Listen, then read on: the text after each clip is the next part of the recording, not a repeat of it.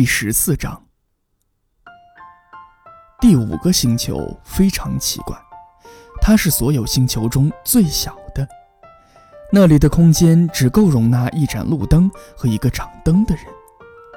小王子无法解释，在浩茫的太空中，在某个既没有房屋也没有居民的星球上，路灯和掌灯的人有什么用？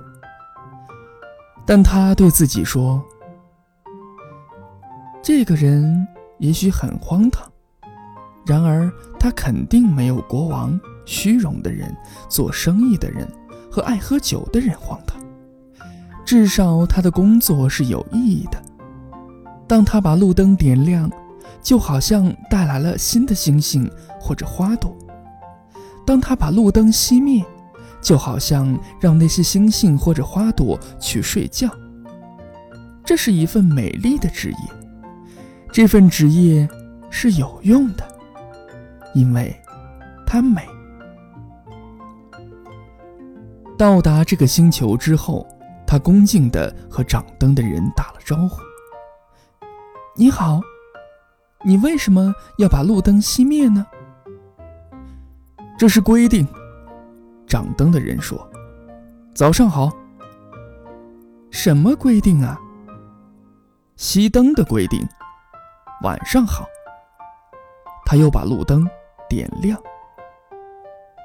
但你为什么要点亮它呢？这是规定。点灯的人说：“嗯，我不明白。”小王子说：“不需要明白。”掌灯的人说：“规定就是规定。”早上好。他熄灭了路灯。然后他用红手帕擦了擦额头。我这份工作很辛苦。从前它比较合理，我早晨熄灯，晚上开灯，白天的其他时间我可以休息，夜晚的其他时间我可以睡觉。后来呢？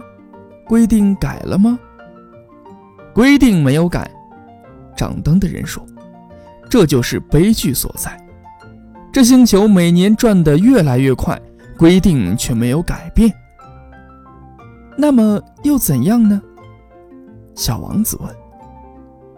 那么他现在每分钟转一圈，我连一秒钟的休息时间都没有。我每分钟要点亮和熄灭各一次。真好玩啊！你这里每天只有一分钟，根本不好玩。掌灯的人说。我们已经说了一个月的话。一个月？是啊，三十分钟，三十天。晚上好。他点亮了路灯。小王子看着他，他爱上了这个如此尽忠职守的掌灯人。他记得以前，他只要把椅子搬动几步就能看到日落。他想帮助这位朋友。你知道吗？我知道有一种办法，可以让你想休息时就休息。我一直想休息的。掌灯的人说：“因为人是可以尽忠职守又想偷懒的。”小王子接着说：“你的星球很小，只要跨三步就能绕一圈，只要你走得足够慢。”太阳就永远在你头上。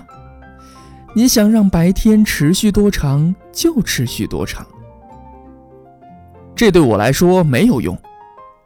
掌灯的人说：“我想要的是睡觉。”